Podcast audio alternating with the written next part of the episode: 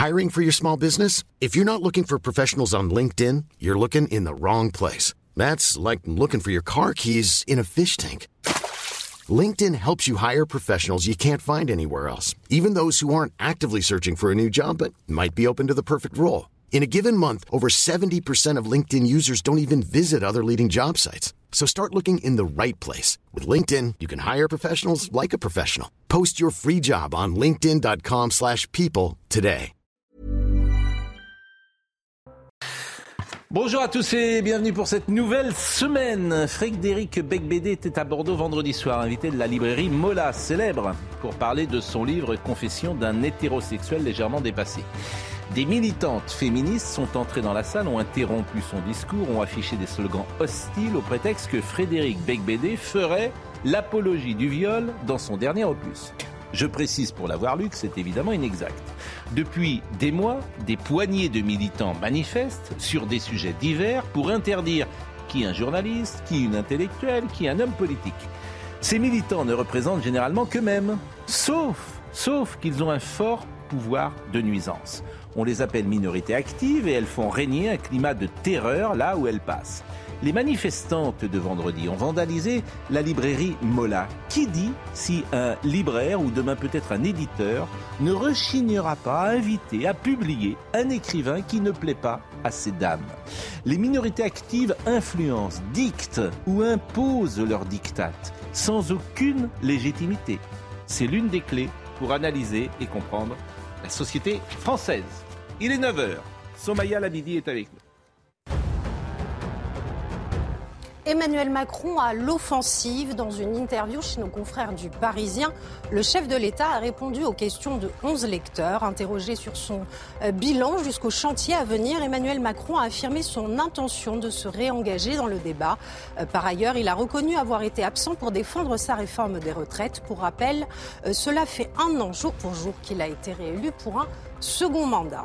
Un peu plus de 450 jours avant le début des Jeux de Paris, Rachida Dati tire à boulet rouge sur la sécurité et la mobilité. Dans une interview dans les colonnes du Figaro, la maire LR du 7e arrondissement de Paris affirme avoir demandé au préfet de reprendre la compétence circulation le temps des Jeux. En résumé, pour l'élu parisienne, Paris n'est tout simplement pas prête pour l'événement. Et puis pour la première fois depuis novembre 2007, l'Olympique de Marseille est parvenu à arracher un succès 1-2 à Lyon ce dimanche. Un résultat qui vaut de l'or dans la course à la qualification directe en Ligue des Champions.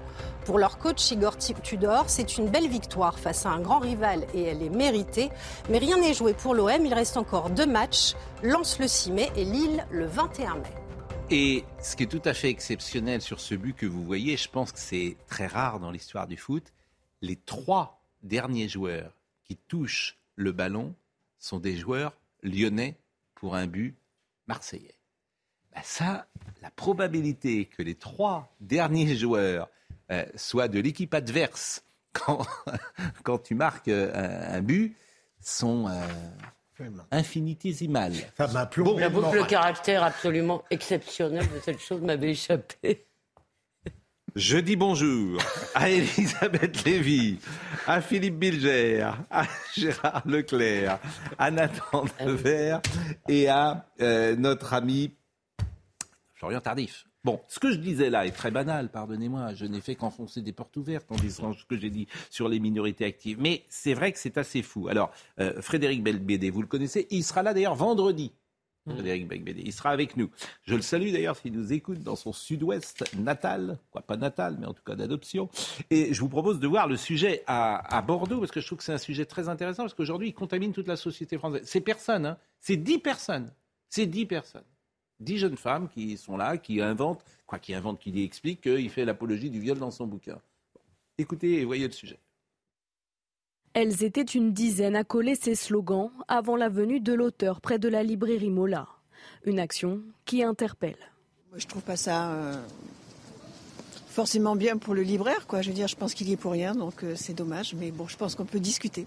Voilà, avant de vandaliser. Il défend euh, ce qu'il pense. Après, on est d'accord, on n'est pas d'accord, mais c'est ça la démocratie aussi, c'est de pouvoir en parler. C'est une manière d'agir comme une autre, c'est une manière de se faire entendre. J'aime pas tellement qu'on s'attaque euh, aux livres. Il faut laisser les livres à tout le monde, euh, de la manière dont ils sont écrits, que ce soit n'importe qui. Rapidement, Frédéric Becbédé a pris la parole et dénonce la censure voulue par ces individus. Ce sont des gens qui veulent empêcher une rencontre dans une librairie, qui saccagent une librairie en France en 2023 et qui appellent à la censure. Un dispositif de sécurité a même été mis en place vendredi pour son arrivée. Sa conférence s'est déroulée sans heure jusqu'à ce qu'elle soit interrompue par une dizaine de militantes féministes, obligeant l'écrivain à quitter les lieux. Dans une tribune, l'écrivaine Tristan Bannon s'insurge de cet incident. Frédéric Becbédé déchaîne désormais la haine et la vindicte. Qu'on lui reproche de s'être positionné en victime dans un monde qui en déborde, tandis qu'il est lui né blanc, bourgeois et au bon endroit du globe, et d'une injustice crasse. Il n'y a pas de compétition du malheur. Contacté, la librairie Mola n'a pas souhaité nous répondre. C'est ça qui est intéressant aussi, c'est que euh, moi je trouve que la librairie Mola, pardonnez-moi de le dire comme ça, elle n'est pas très courageuse. Ben non. Parce qu'elle prend pas non plus la parole. Et c'est ça le problème des minorités actives. C'est qu'il faut se battre. Ils sont pas très courageux parce qu'ils oh là, voilà, ils ont été vandalisés, ils veulent pas en parler. Tout le monde met le mouchoir. C'est ça que moi qui m'ennuie. C'est dix personnes. Faut se battre. Alors si c'était que Frédéric Becbédé, mais euh, Alain Finkielkraut à Sciences Po en 2019, Geoffroy Lejeune interdit à Sciences Po en 2021, Sylviane Agazinski mmh. interdit à Bordeaux, c'était dans l'université de Paris-Montaigne, François Hollande qui n'avait même pas pu euh, se rendre à Lille. Et euh, je vous lirai tout à l'heure la, la, tribune de Gaspard Proust euh, qui a parlé d'Hugo Clément, parce que Hugo Clément a parlé à, ou a fait une conférence avec Valeurs Actuelles, il était invité de Valeurs Actuelles, et il reçoit des tombereaux d'insultes. Donc voilà, c'est la société française. Je vous soumets ce thème. Sur l'histoire de. Elisabeth Lévy, qu'en pensez-vous? Ben Moi, ça m'étonne pas. Et vous dites Mola n'est pas courageux. Ce qui est encore plus grave, c'est les universités. Parce que Mola est une entreprise privée, c'est pas non plus euh, une multinationale qui a des services de sécurité. Ils sont pas courageux parce qu'il y a beaucoup de gens qui n'habitent pas. Mais dans une université, quand ça se passe, vous avez cité toutes ces universités, c'est dramatique. Vous l'avez dit, ce sont des minorités et peut-être on reviendra parce que si on continue à en parler, sur la question des féministes particulièrement, parce que euh, elles sont particulièrement hargneuses. Et dans l'histoire Becbédé, c'est très intéressant. Mais euh, Frédéric Becbédé, je l'ai eu au téléphone. Il a voulu parler avec elle. Tu parles pas? Parce qu'en fait, pourquoi tu parles pas? Parce que euh, elles n'ont pas, elles ne peuvent pas argumenter. Moi, je l'ai lu son bouquin. Il fait pas l'apologie du viol. Personne ne fait l'apologie du viol, d'ailleurs, en France. Que je sache, je crois pas. Mais dans son bouquin, il ne le, c'est pas ça son bouquin. Donc Becbédé, il veut parler avec elle, elle refuse. Et, on a ce, phénomène-là. On a ce phénomène-là parfois sur cette chaîne. Je rappelle que Sophie Binet dit Je ne parle pas à CNews. Hmm. Pourquoi? Qui? Sophie, Binet. Elle, dit Je ne parle pas à CNews. Pourquoi? Voilà, elle peut venir, hein, Madame, euh, je vais argumenter. Moi, je, fais une émission, nous faisons une émission tous les matins, etc. Voilà, il y a des sensibilités différentes euh, sur ce plateau. Regardez, on a un plateau ce matin. Voilà, il y a quatre euh, personnes qui ont des sensibilités. Florian, lui, est journaliste et il n'en a pas. Il est plus neutre. Il a une sensibilité. Qu'est-ce que ça veut dire Gérard n'a pas la sensibilité de Philippe Bilger. Bon. Oh, quoique. Non, bon. non, mais le, il faut en revenir toujours à la, à la fameuse phrase de, de, de, Voltaire. Je suis en désaccord avec vous, mais je me battrai pour que vous puissiez exprimer votre opinion. C'est ça qui est terrible. Moi, je à la limite, toutes les opinions, sauf quand elles relèvent du délit, ça c'est autre chose. Mais toutes les opinions sont entendables, si je puis euh, employer ce mot horrible. Audible. Euh, euh, c'est plus qu'audible, c'est qu'on peut les, après tout, on peut les défendre. Voilà. et donc, moi, je comprends à la limite, même si je suis en total désaccord avec elle, que des féministes n'aiment pas le, le livre de Beck BD. Mais euh, elles n'aiment pas, elles, le disent, elles débattent avec lui, mm. mais elles n'interdisent pas. Bien sûr. On peut, d'ailleurs, dans votre, dans votre introduction, vous avez oublié un autre exemple, qui est celui de Depardieu à Lille, qui mais on va en parler tenir, ah d'accord, qui ne peut pas tenir un concert. Oui. Mais vous vous rendez comme c'est incroyable. Oui. Alors quant à Bec BD, alors, alors, Depardieu, on pourrait dire, il y a pour l'instant, il n'est pas condamné, attention. Mais il y a, semble-t-il, il y a des accusations qui sont. Euh, Vous parlez de Depardieu? Depardieu, pardon. Oui. Qui sont. Exactement. Bec BD, il n'y a rien. Il n'y a rien. Il y a, il y a, je veux dire, comment l'accuser de, de, de, de, viol mais, C'est du délire mais, absolu. mais parce que c'est simplement un homme qui a affiché Qui- qui toute dit sa des vie choses. son plaisir avec les femmes. Ben voilà, qui dit et, des la- choses, et- qui a euh, affi- affiché effectivement des liaisons multiples avec des jolies femmes. Ah, bah, en fait, elle- c'est l'homme qui aimait les femmes de François Truffaut, joué par Charles Bendener il y a Qui, euh, 50 et ans. puis Mais cet homme-là aujourd'hui, il est principe, sur n'est pas un délit. sur- y a- ah oui, mais y a- maintenant, bah si. Bah si, bien sûr. c'est pas loin. J'invite, j'invite tout le monde à regarder L'homme qui aimait les Ah femmes, oui. film de 77 Génial. avec Charles Denner qui joue Bertrand Moran. C'est- Aujourd'hui, c'est un harceleur. Le film ne sort pas. Parce que quand il est au téléphone, je crois que c'est la voix de Nathalie Baye, et qu'il lui dit bonjour mademoiselle, il a quelqu'un qui le réveille tous les matins, c'est l'hor- l'horloge parlante. Mm. Et il est là. Est-ce que vous pouvez. euh, je voudrais vraiment vous rencontrer. Vous avez une jolie voix et ça. Non, j'ai autre chose à faire. Bon, et puis le lendemain, il refait la même chose. Harceleur. Harceleur. Ça, alors là, la qui limite- Truffaut, Non, ça harceleur. peut être, ça peut être d'ailleurs, Oui. euh, on peut peut-être le considérer comme du harcèlement. Attention, appeler quelqu'un tout à c'était Non, c'est la fille Mais qui l'appelle. l'horloge qui pardon, appelle pas compris. Tous les matins, il y a une voix. Tous les matins, il y a une voix. Tous les matins, il y a une voix qui le réveille dans le film. Tous les Ouais. matins. Il adore cette voix. Il veut la rencontrer. Tous les matins, lui, il fait, alors, alors, je sais pas, peut-être que c'est harceleur. Les jambes des a- femmes sont des compas qui arpentent la terre. euh. Oui, sur la- sur l'affaire de, de, de Frédéric Becbédé, moi, ce que je trouve absolument navrant, en fait, c'est qu'il est question de tout, sauf du livre. C'est ça qui est très grave. C'est-à-dire qu'on ne discute pas. Euh, il faut voir comment est structuré ce genre de situation. Vous avez une, euh, un moment où le débat porte non pas sur un livre qui est écrit avec... euh, et en plus, l'œuvre de Frédéric Becbédé est importante, elle est nuancée, elle est complexe, mais sur la promotion et même sur des extraits de la promotion. Donc on commande du commentaire, de commentaire, de commentaire, dont l'oublier le livre. Donc le grand paradoxe de cette situation, c'est qu'en fait une promotion qui est destinée... Une promotion, en fait, n'a aucun intérêt en dehors du fait de faire parler d'un livre, normalement dans la littérature. Et là, c'est la promotion qui prend totalement le pas sur la littérature dont elle, sur laquelle elle devrait porter. Et ça, c'est extrêmement triste. On peut n'être pas emballé par la personnalité de Frédéric Becbédé, euh, par certaines polémiques à l'époque de Matzneff, le clientélisme des jurys, mais il est scandaleux d'interdire, je rejoins ce qu'a dit Gérard, donc je suis proche de la vérité, évidemment, c'est le fait que, en réalité, on a le droit de tout dire, mais on n'interdit pas. C'est fondamental. Oui, mais c'est- moi, ce qui m'ennuie, c'est le climat de terreur et les conséquences du climat de terreur. Euh, Frédéric Becbédé qui a dit si on commence, où est-ce que ça s'arrête? La censure mène toujours au totalitarisme, elle mène toujours à des violences physiques. C'est très sérieux, ce n'est pas un sujet euh, de blague. Voilà ce qu'il a dit euh, samedi soir. Je vous le répète, il sera vendredi avec nous. Et puis, parallèlement à ça, euh, Gaspard Proust a fait une chronique époustouflante hier, très brillante, comme Ouais. Ah oui, très bon. souvent euh, dans le journal du dimanche. Ça s'appelle Dans mes bras, frère Clément, euh, parce que Hugo Clément est allé à Valeurs Actuelles pour euh, parler. Mais Valeurs Actuelles, c'est le diable pour certains. C'est comme CNews. C'est-à-dire que ce- y a des gens qui considèrent. Je sais pas, je dois être Lucifer, euh, ou nous devons être Lucifer le matin. Et Non, on, surtout vous. On va, pré- on va présenter l'émission avec un truc crochu. euh, bon, bref. Et alors, qu'est-ce qu'il dit Gaspard Proust? Comme toi, cher frère, j'ai le droit à la pathétique levée de bouclier de l'amicale des mégo-moralistes ce bataillon de zombies de cendriers qui renaissent de leur néant dès, dès qu'un vent contraire se met à souffler sur leurs cendres moribondes. À leurs yeux, tu as osé la transgression ultime, parler écologie avec Jordan Bardella. Ô malheureux, te rendu compte que tu franchissais la barrière des espèces? Ils ne cessent de réclamer des débats, mais sont incapables de parler autre chose qu'à des miroirs. En vérité, S'ils ont du matin au soir le mot fascisme à la bouche, c'est parce que c'est d'abord d'eux-mêmes qu'ils ont peur. Il y a pire que de se faire insulter par des crétins, c'est de se soumettre à leurs bêtises. Mais c'est vrai qu'il y a une chose qu'on ne dit pas souvent, c'est la bêtise. Bah oui. On n'insiste pas assez sur La baisse là-dessus. du niveau. Parce que, je suis sûr, dans l'espace public, on n'ose pas le dire, mais il y a, Bah, évidemment. il y a une palanquée d'imbéciles. hein. Ben, mais il y a une baisse du niveau.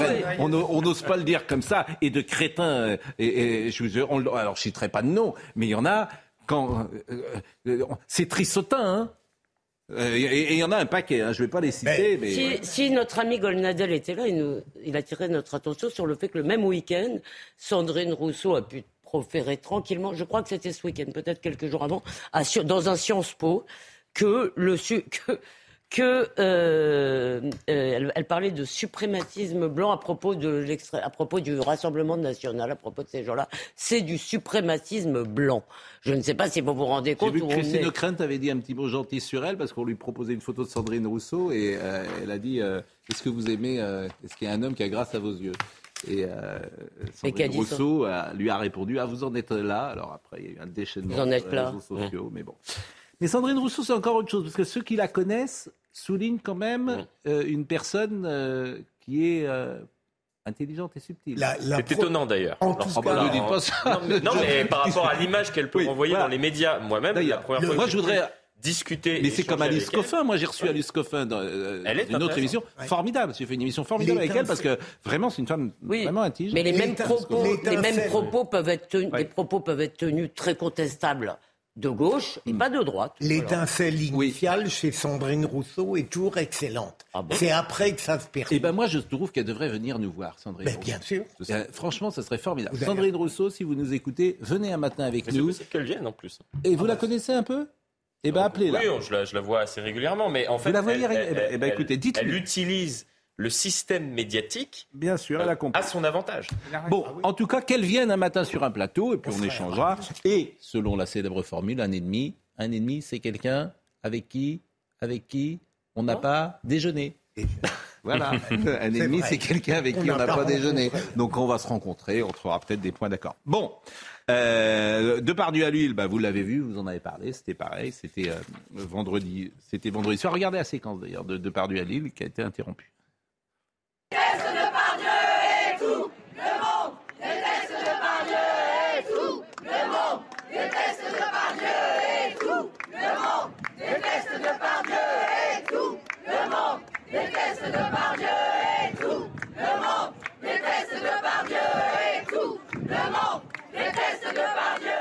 Bon, et tout le monde déteste. C'est une enquête d'un site euh, qui est sorti avec des témoignages, parfois anonymes, parfois pas d'ailleurs.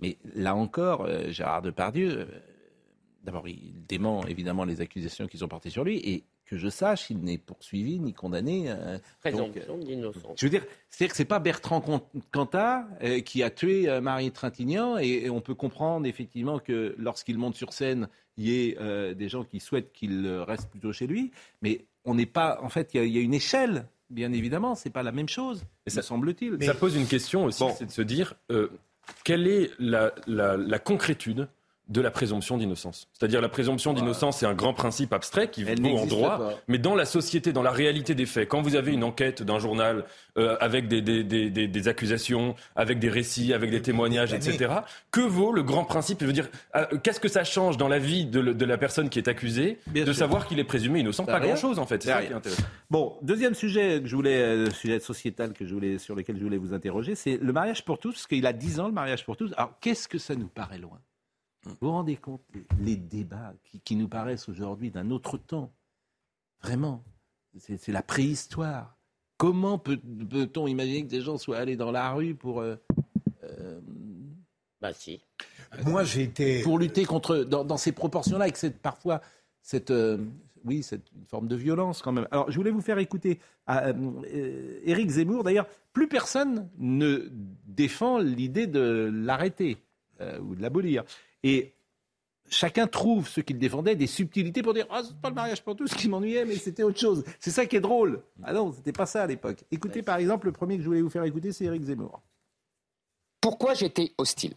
J'étais hostile à, à ce mariage pour tous, ce mariage homosexuel, parce que je savais, j'avais compris, j'avais lu les programmes euh, des lobbies LGBT, je savais que c'était ce mariage était euh, une étape dans un cadre beaucoup plus long et dans un projet beaucoup plus long. En vérité, après le mariage, il était prévu qu'il y ait, qui avait été précédé du Pax, il était prévu qu'il y ait ensuite la PMA pour les femmes seules et en- les couples de lesbiennes, puis la GPA pour les, les hommes homosexuels. Bon, vous savez combien il y a eu de mariages pour tous en 10 80 000 70 000, 70 000, il y en a, ça fait 3% Donc, des euh, mariages. La société Mais française, elle n'a pas changé. Simplement, suis- tu as donné un droit à des gens qui Oui, n'en avaient la- pas. le- le- je suis désolé, mais l'argument euh, de Zemmour n'est pas bon. Parce qu'il était bien précisé, la loi, ce n'était pas sur la PMA. La PMA est devenue de- depuis d'ailleurs, ça, c'est vrai. Et ce n'était pas non plus léger. Et c'était sans arrêt répété. Donc, ce à quoi les gens s'opposaient, c'était au mariage homosexuel. Il faut dire les choses comme Mais elles c'est pas vrai. C'était au mariage homosexuel. Non, c'est pas vrai. Et c'est moi j'aimerais qu'ils ne retiraient rien aux autres, qui simplement ajoutaient une liberté. Mais si Alors pardon Gérard, Ah non, mais, vous ah, avez pardon Philippe. Non, non. je- non, non, mais. Non, non, mais- je répondrai après. Non, mais Gérard, on a connu tellement de lois, de dispositions qui apparemment pouvaient s'arrêter à ce qu'elles édictaient et qui ont été euh, prolongées de manière perverse par un progressisme discutable, que là, les gens avaient le droit de croire que le mariage pour tous, d'ailleurs, ça n'est pas terminé, la GPA un jour viendra, et ça n'est pas un scandale à l'époque d'avoir pensé Regardez ce, dit, regardez ce qu'a dit Gérald Darmanin, parce que Gérald Darmanin, c'est intéressant, parce qu'il se positionne sans doute politiquement pour les futures années. Il sait que ça peut être quand même un, point pour lui qui pourrait, on pourrait lui reprocher. Il dit le Parti socialiste, le président Hollande en particulier, a eu raison contre la droite, qui était, je crois, un peu décalée. Je me suis trompé, je le reconnais, je regrette profondément et j'ai blessé. Bah oui, il a raison. Moi, je suis pas eh, Je suis conseiller municipal. Si un couple gay souhaite que je les marie, je le ferai bien volontiers, comme tout couple. Bah, ah Ça, c'est normal. Euh, bah, c'est la loi. mais à l'époque, il refusait de le faire. Bah, il était maire de Tourcoing et il ne souhaitait pas eh ben, justement euh, marier. Des et, et c'est pour ça que ça. En fait, ce qui est intéressant, c'est comme le débat sur l'avortement il y a 50 ans.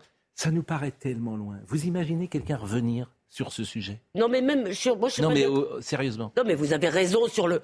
Vous avez raison parce qu'il y a deux choses dans cette loi. Il y a, une... Il y a un truc gentillet de la vie quotidienne. On s'aime, on veut se marier. Et honnêtement, ça dérangeait personne. Il y a une question anthropologique. ça dérangeait beaucoup de gens.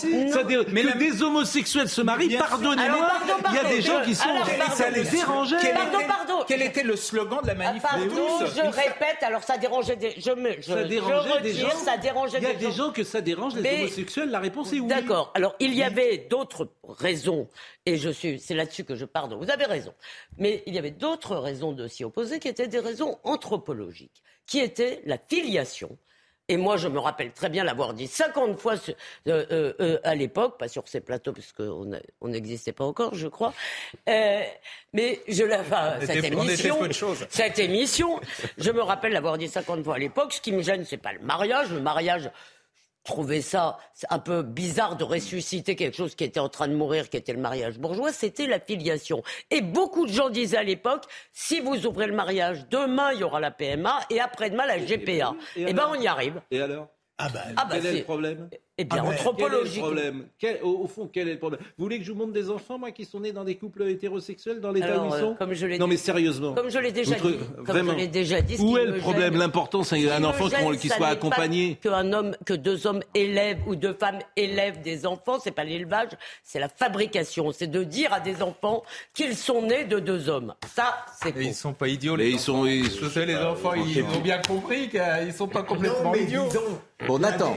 Non, la, dénonciation n'était pas absurde lorsqu'elle n'allait pas jusqu'à manifester. Moi, je n'ai jamais manifesté. J'aurais trouvé absurde d'aller manifester contre des compatriotes au, prétexte qu'ils sont homosexuels et qu'ils veulent le mariage. Mais l'offensive contre le mariage pour tous hmm. n'était pas complètement délirante. Écoutez François-Xavier Bellamy, après je donne très vite la parole à Nathan Devers, ce qu'il a dit. Ce que je disais à l'époque, c'est que le sujet, ça n'était pas le mariage des personnes homosexuelles. Ce qui était en jeu, c'était un modèle de société qui incluait l'extension de la PMA au-delà de son de sa dimension thérapeutique telle qu'elle était définie euh, jusqu'il y a encore euh, quelques, quelques années, et puis euh, la gestation pour autrui. Je continue de ne pas considérer, et je ne voudrais pas m'excuser de cela, je ne considère pas comme un progrès la gestation pour autrui qui consiste à exploiter le corps des femmes. Le moins qu'on puisse dire, c'est qu'à l'époque, le fait de, de, témoigner de manière paisible, de manière argumentée, nos réserves sur ce projet nous valait immédiatement d'être insultés et pendant des mois. Ce qui est marrant, c'est qu'aujourd'hui, il y a un consensus sur la PMA, alors que la PMA a été discutée il y a 10 ans, et maintenant c'est HBA, mais dans 10 ans, la GPA, il n'y aura pas de problème non plus. C'est ça qui est... En fait, la société, à l'avance, la demande, c'est de la demande des gens. Tu peux pas ne pas répondre à la demande. Bien sûr, et quand il y a des évolutions de droit, des, ajouts de droit, c'est intéressant de, faire par exemple la généalogie euh, du, débat sur la loi Veil. Euh, toutes les oppositions qui a pu exister à l'époque et qu'il n'y a plus aujourd'hui. C'est les mêmes débats. J'ai quand même l'impression que euh, dans le débat sur le mariage pour tous, très très vite, en fait, le débat, pas chez tout le monde, hein, mais chez certains euh, opposants, euh, est devenu un débat non plus sur le mariage pour tous, mais sur l'homosexualité, et en l'occurrence contre l'homosexualité. Il y avait des intellectuels qui, qui ont commencé à, à, réactiver des thèses en disant que le désir, c'était forcément le désir de l'altérité du sexe, qu'on ne pouvait pas désirer et vraiment aimer quelqu'un du même sexe, etc. Il y a eu des gens qui ont même écrit des livres, des tribunes, etc. en ce sens. Donc à mon avis, il faut bien voir que ce, qui, était, ce qui était profondément en jeu, en termes de, de pulsion politique. On ne peut pas aller contre la demande des gens. La, demande la société, elle évolue, elle demande des choses nouvelles et euh, voilà. Donc le changement de sexe pour les jeunes. d'accord avec vous là-dessus. Bah, Donc le changement de sexe pour les jeunes, il faut accepter parce qu'il y a des demandes. Non, ça c'est autre chose euh, chez les moins de 18 ans. Un gosse de 5 ans, s'il veut changer de sexe, effectivement, vous lui dites euh, on va attendre. attends d'avoir dit. Voilà, voilà. Mais, mais bien sûr. Ah, il vous reste un peu de raison mais, quand mais, même. Mais il y a des demandes fortes. Euh, on va marquer une pause, on va parler du président Macron. Formidable interview de, dans le Parisien. Si j'ai bien, euh, il me rappelle, vous savez, ces, ces, ces chefs d'entreprise qui disent si je m'occupe pas de tout, hein, c'est nul. Parce que c'est ça que ça veut dire en gros. Pas loin de ça. Ce décryptage, je, quand il dit j'aurais dû m'engager plus, ça veut dire borne est nul. Pardonnez-moi hein, de le faire, euh, mais, mais au fond c'est ça qu'il pense. Et c'est quand même très déplaisant. Non? C'est un peu le problème d'Emmanuel Macron. C'est même d'ailleurs certains ministres qui euh, estiment qu'ils font un peu tout le travail et que ensuite, quand il y a le côté euh, sucré, c'est-à-dire euh, dévoiler les mesures sur, lesquelles le, cabinet potentiellement bosse depuis plusieurs mois, voire plusieurs années, c'est le président de la République qui dit ah, faire l'annonce. Bon, je salue Christophe Beaugrand parce que qui est notre confrère d'LCI et il regarde CNews, il a bien raison. Et il me dit là où les invités se trompent, c'est la base religieuse du rejet de l'homosexualité. J'interviens régulièrement dans des établissements scolaires contre l'homophobie. Je l'ai encore fait la semaine dernière. Les seuls rejets dans la classe sont motivés par la religion. En l'espèce, dans cette classe, la religion catholique et l'islam. On m'a renvoyé la Bible et le Coran. Tu peux me citer. Je salue euh, Christophe Beaugrand, euh, qui Mais il a raison. que vous a bien sûr, mais évidemment qu'il a raison. Et d'ailleurs, les, les- toutes les religions, les, Et- évidemment. religions Mais évidemment, elles ont un problème avec l'homosexualité. La réponse est oui, bien sûr. Et alors, pour parler d'Emmanuel Macron, j'ai cité, j'ai retweeté d'ailleurs quelque chose d'absolument formidable ce week-end, ce qu'a dit Theodore Roosevelt. Le meilleur dirigeant est celui qui dispose d'assez de bon sens pour recruter les meilleurs pour accomplir ce qu'il souhaite voir accompli et qui s'abstient de toute ingérence dans le travail lorsqu'ils le font, dans leur travail lorsqu'ils le font.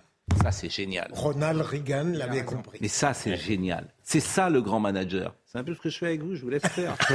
Complètement. Je suis manager de rien du tout. Vous Je n'intervenez pas, c'est clair. Moi, je suis manager de rien du tout. Mais voilà, c'est le, c'est le choix. Et après, vous êtes, je ne vais pas vous dire comment faire. Théodore. Hein Théodore Roosevelt. À tout de suite, qu'on va recevoir demain. Il est 9h31, Somaya Labidi nous rappelle les titres du jour. Conséquence directe des affrontements au Soudan, la France a évacué près de 400 personnes depuis hier grâce à des rotations aériennes entre Khartoum et Djibouti. Des ressortissants français, des citoyens européens, africains et américains. Le Quai d'Orsay qui précise que l'ensemble des services de l'État restent mobilisés pour assurer de nouvelles évacuations dès que possible. Ces images saisissantes à présent, trois motards ont fait éruption dans un centre commercial du nord de Nantes vendredi aux alentours de 17h. Ils ont même emprunté les tapis roulants utilisés habituellement par les clients. Un rodéo urbain filmé et diffusé sur les réseaux sociaux. Les images de vidéosurveillance ont été saisies pour tenter de les identifier et une enquête a été ouverte.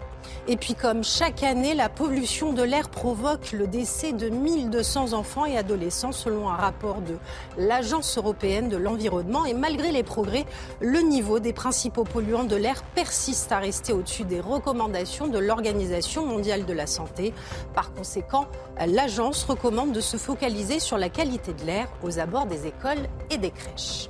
Euh, L'image du rodéo que vous avez vue et que va peut-être nous remontrer Samuel, c'est le Leclerc d'Orvaux, euh, dit le Leclerc du Val.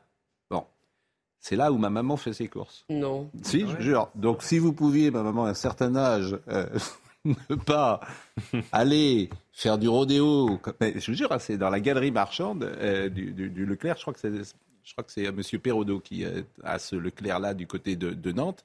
C'est quand même invraisemblable. C'est-à-dire que les commerçants qui ont vu débarquer dans une galerie marchande, sur le tapis roulant, on en parlera d'ailleurs hein, tout à l'heure, euh, des motards, je, veux bien qu'on prenne pas encore de sanctions, mais ce pays, est, étrange. Alors, en revanche, vous connaissez notre amie Pauline Desrouledes. Pauline, elle est en train de s'entraîner ce matin. Je la remercie beaucoup d'ailleurs, parce qu'elle prépare les Jeux Olympiques euh, à Paris. Si tant est qu'ils aient lieu, ces Jeux. On l'espère, bien sûr. Bonjour Pauline. Euh, vous êtes euh, au Centre national d'entraînement tout près de Roland Garros. Euh, je vous remercie d'être venu parce que vous menez un combat que chacun connaît, une mise en place d'une visite médicale obligatoire pour tous les conducteurs avec une fréquence plus régulière à partir d'un certain âge pour la fin du permis de conduire à vie en France. Et pourquoi vous intervenez ce matin? Parce qu'à Berck, vous avez un septuagénaire qui a perdu le contrôle de son véhicule. Il a blessé 11 personnes, dont 4 sont en état d'urgence absolue. L'individu est âgé de 76 ans, il était handicapé, il aurait confondu la pédale de frein et celle de l'accélérateur. Alors il ne s'agit pas de stigmatiser évidemment les personnes qui ont un certain âge et qui conduisent, mais d'imaginer une visite obligatoire, visite médicale. C'est votre combat. Je vous remercie d'être avec nous, Pauline. Effectivement, euh, c'est mon combat, vous l'avez dit. Euh, malheureusement, comme à chaque fois, à chaque fait divers euh, nouveau, c'est une tristesse, c'est une colère, parce que ça nous rappelle que dans notre, dans notre pays, aujourd'hui encore, le permis de conduire est donné à vie et qu'il n'existe rien autour du permis de conduire. Et c'est le projet de loi que je défends, en tout cas euh, au moins un décret, pour prendre des mesures autour du permis de conduire et faire passer des visites médicales pour tous les conducteurs avec une fréquence plus régulière et pour éviter des drames euh, qui pourraient être évités si une, seule personne avait arrêté de conduire et c'est toujours ça le même problème. Euh, c'est des victimes, c'est des vies brisées. le responsable de cet accident, certainement que sa vie aussi sera brisée. Et l'enjeu, c'est de protéger tout le monde. Mais euh, ce projet, il avance parce que Gérald Darmanin devait vous recevoir. Ça fait un moment, vous êtes venu plusieurs fois pour le porter ici. On en est où de ce projet? Euh, Je précise évidemment que comme ça vise une clientèle qui vote et qui vote plutôt euh, Emmanuel Macron, peut-être que l'exécutif n'est pas enclin à faire, à avancer vite sur ce sujet. Écoutez, ce que je peux vous dire, c'est sûr que c'est un sujet impopulaire. On touche à, la voiture, on touche à la liberté des Français. Euh, Monsieur Darmanin ne m'a pas reçu en personne, mais j'ai parlé, j'ai échangé avec ses équipes. Et ce que je peux vous dire, pour, je ne peux pas communiquer sur tout, c'est qu'il y a un travail de long qui est vraiment en cours et des mesures devraient être prises, je l'espère, cet été. En tout cas, c'est mon souhait et je pense que le gouvernement a réellement pris conscience euh, de cette problématique. On est un des rares pays en France à ne rien avoir, encore une fois, autour du permis de conduire et à laisser conduire les, gens euh, à vie sans aucun contrôle. Et c'est un danger. Et c'est pour cela que je pense et j'espère que les pouvoirs publics vont prendre les bonnes décisions d'ici cet été. J'espère.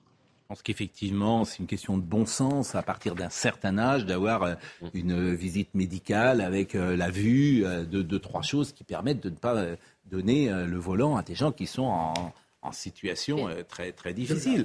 Bon, je vous remercie beaucoup, euh, Pauline. Vous vous préparez là? Vous vous entraînez tous les jours? Écoutez, oui, euh, le, travail de l'ombre tennis continue aussi. Je, vais m'envoler pour la Coupe du Monde avec l'équipe de France ce week-end. c'est voilà une répétition de plus en vue des, Jeux paralympiques de Paris 2024. Que bon, la médaille d'or, hein La médaille d'or, Pauline. Franchement, vous savez qu'on est tous derrière vous. Hein. Le projet. Bon, et puis le petit bébé va bien? Ma, petite fille va bien et, tout, mon entourage, Tiffen va bien autour de moi, des personnes qui ont énormément, compté dans ma reconstruction après l'accident et, qui comptent encore aujourd'hui et, vous en faites partie. Bah, en tout cas, c'est toujours un plaisir euh, d'échanger avec vous, embrasser la famille, embrasser Tiffen et euh, vraiment c'est un plaisir de, vous avoir et bon entraînement. Je vous remercie d'avoir fait cette petite parenthèse ce matin. Vous vouliez dire quelque chose sur euh, ce sujet non, je, voulais vous poser une question parce qu'en fait, je trouve qu'on parle jamais euh, de diagnostic, on parle souvent de l'émotion. Est-ce qu'il y a beaucoup d'accidents causés par des gens âgés? Voilà, c'est bah, la question que je me pose. Bonne question, et ceux qui sont hostiles font remarquer qu'il y a beaucoup plus d'accidents provoqués par les jeunes que par les gens âgés. Deuxièmement, sur les gens âgés, sur le principe, euh, oui, pourquoi pas, mais à quel âge vous allez le mettre? Moi, je veux bien qu'on le mette à 70 ans, mais 70 ans, c'est encore. Il y a énormément maintenant de gens et qui sont, euh, euh, qui, qui, en, pleine santé, en pleine forme, etc. Et leur imposer ça, je pense que ça va pas de soi. Donc, mais, vous je vous ai pas dit 70 ans. Je pense ah bah qu'effectivement, je pense que 75 ans, 80 ans est, ah bah, un âge. Si, si, vous le mettez à 80 ans, ce qui s'est passé à Berck. Eh ben, je pense que je, le, je, pense que 75 ans est un bon âge eh ben, pour passer une visite médicale. voilà. 75 ans. Moi, je veux bien. C'est, il y a des arguments qui plaident dans ce sens-là. Il y en a d'autres qui sont de dire que on n'arrête pas. Vous vous rappelez d'expression Arrêtez d'emmerder les Français. Oui, bien sûr. Et arrêtez d'ajouter réglementation. En fait, c'est toujours pareil. Les, ben les 64 ans, c'est parce que ça ne le concerne plus. Les 75 ans, ça le concerne. C'est toujours pareil. C'est que, en fait, les efforts, c'est pour les autres. c'est, exactement ce que je vous dis. C'est exactement ce que je vous dis. allez dire, allez dire, allez dire aux quatre personnes. enfin, c'est comme. Mais quel, est le, quel est le problème de faire une visite médicale? Mais c'est un problème de tout simplement de, de, gens qui, se, qui vont se stigmatiser à partir de l'âge. Mais si tu vois pas, par exemple, quel est le ah bah, souci? Si tu vois pas, c'est sûr que ça pose un problème. Oui, bah oui, mais il y a plein. Mais vous voulez que je vous raconte moi des pharmaciens si Vous voulez que je vous raconte des pharmaciens qui donnent des médicaments à des euh, patients et qui voient partir euh, après dans une voiture et qui disent mais c'est pas possible, cette dame va pas prendre la voiture, la voiture qui ne sont même pas capables de lire une ordonnance. Alors, vous faites une visite. Attendez, je ne vous demande pas euh, aux gens d'être Fangio, vieille référence, ou Ayrton Senna. évidemment, je demande simplement une visite au minimum. Tu fais 4-5 trucs. La vue, Louis, et puis un petit. Voilà. Parce qu'il y a des gens qui prennent le. Comment dire Évidemment, ça doit concerner uniquement ceux qui, qui, sont en très grande difficulté. Ah oui, donc ça ne concerne plus tout le monde déjà, c'est déjà plus la même bah, chose. Ça, bah, ça concerne, c'est très compliqué à mettre en place. Arrive, bien sûr. Bah, ça, je vous dis, quelqu'un qui ne voit plus ou mal, que je, lui enlève son permis. Et même s'il est jeune d'ailleurs. Même s'il est jeune. Oui, mais celui-là, il ne le passe pas. On ne peut pas compter sur le conducteur lui-même pour admettre qu'il ne peut plus conduire. C'est dramatique. On ne quitte pas le pouvoir, on ne quitte pas sa voiture. Hein. Ah oui. Il y a plein de choses qu'on ne quitte pas. Oui. Et on devrait. ah bon, Et donc, ça On est au bord de la philosophie aujourd'hui. C'est votre argument. non. Ça s'arrête là. Bon. On quitte pas Macron. Bah, euh, alors Emmanuel, vous savez qu'un chef d'entreprise ferait ça vis-à-vis de ses collaborateurs. Madame Borne pourrait lui dire bon, euh, vous êtes gentil, Monsieur le Président, je viens d'en prendre plein la gueule pendant quatre mois. Pareil, Monsieur Dussopt. Bon allez, eh, vous êtes gentil, moi je me barre. Franchement, c'est incroyable. Oui, ça, Au sein du gouvernement, on ne l'appelle pas la première ministre, on l'appelle la collaboratrice du président de la République. oui, mais bon, oui, mais bon, mais, mais ça a toujours été euh, bon. Non, alors, on va la voir. Seule chose, c'est que c'est lui qui les a nommés.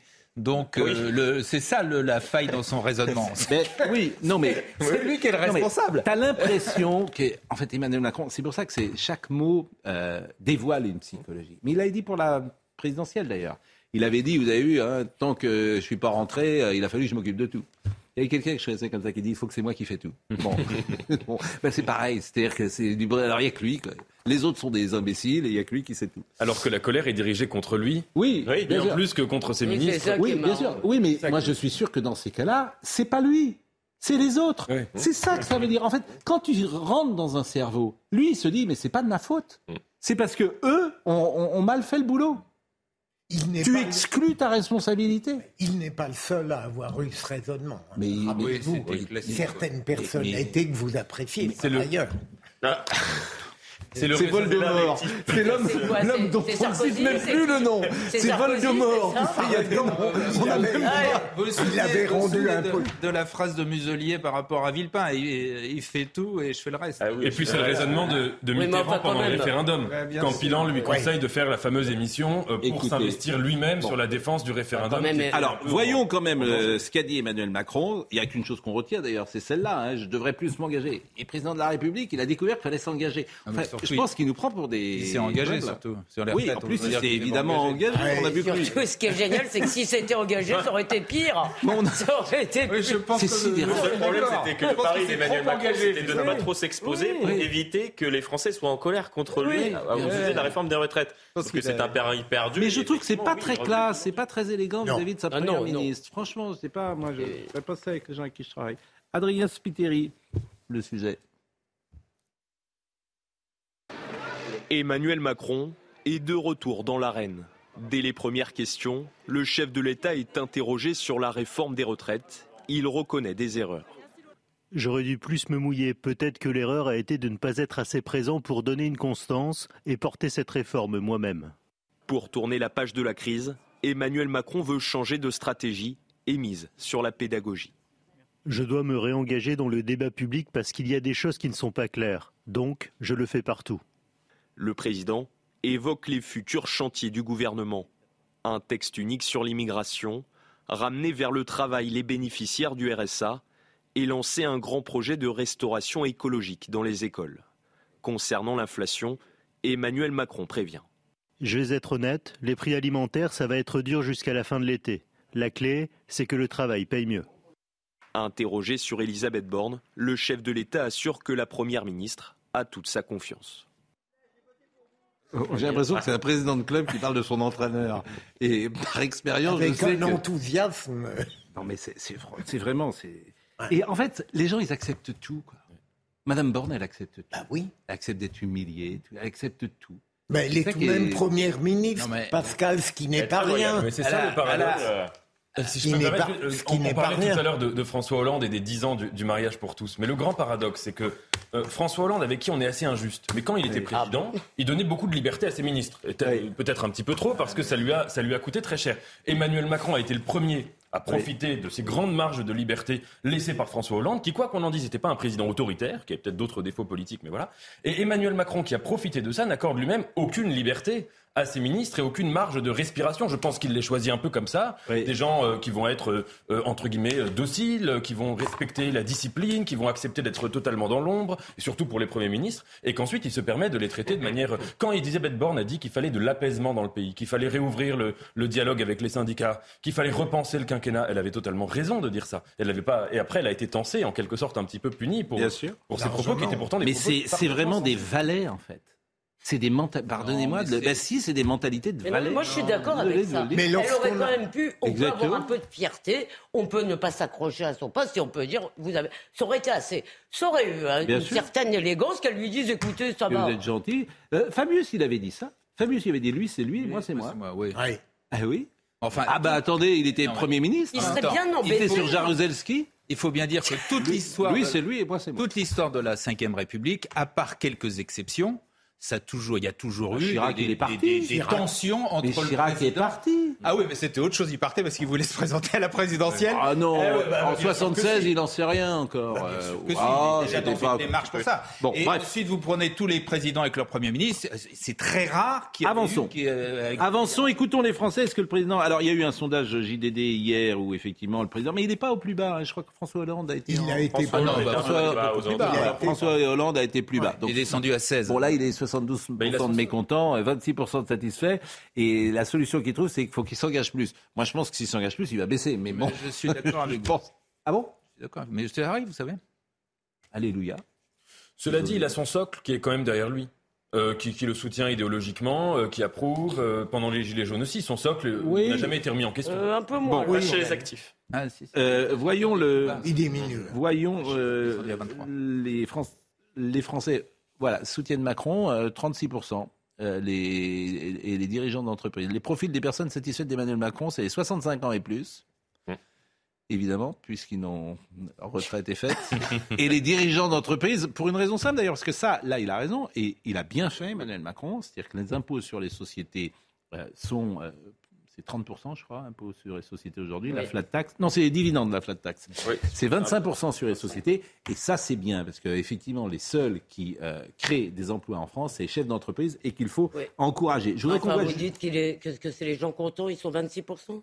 Oui, Euh, Ça fait quand même pas 26%. beaucoup. euh, vous 29. dites c'est les gens qui sont contents d'Emmanuel Macron. À 26%. Euh, un quart. hein, c'est Ça fait pas- un quart. Non, Non, je pense que c'est les dirigeants de Parmi les gens bon, qui sont euh, contents Oui. d'Emmanuel Macron, 36% ont plus de 65 ans et euh, Ah non, moi, 29% ont plus de. 29. Je pense que c'est Ah, comme ça. bon. Bon, écoutez les Français sur l'impopularité du président de la République. D'ailleurs, je lisais ce week-end, je relisais Le Traître et le Néant.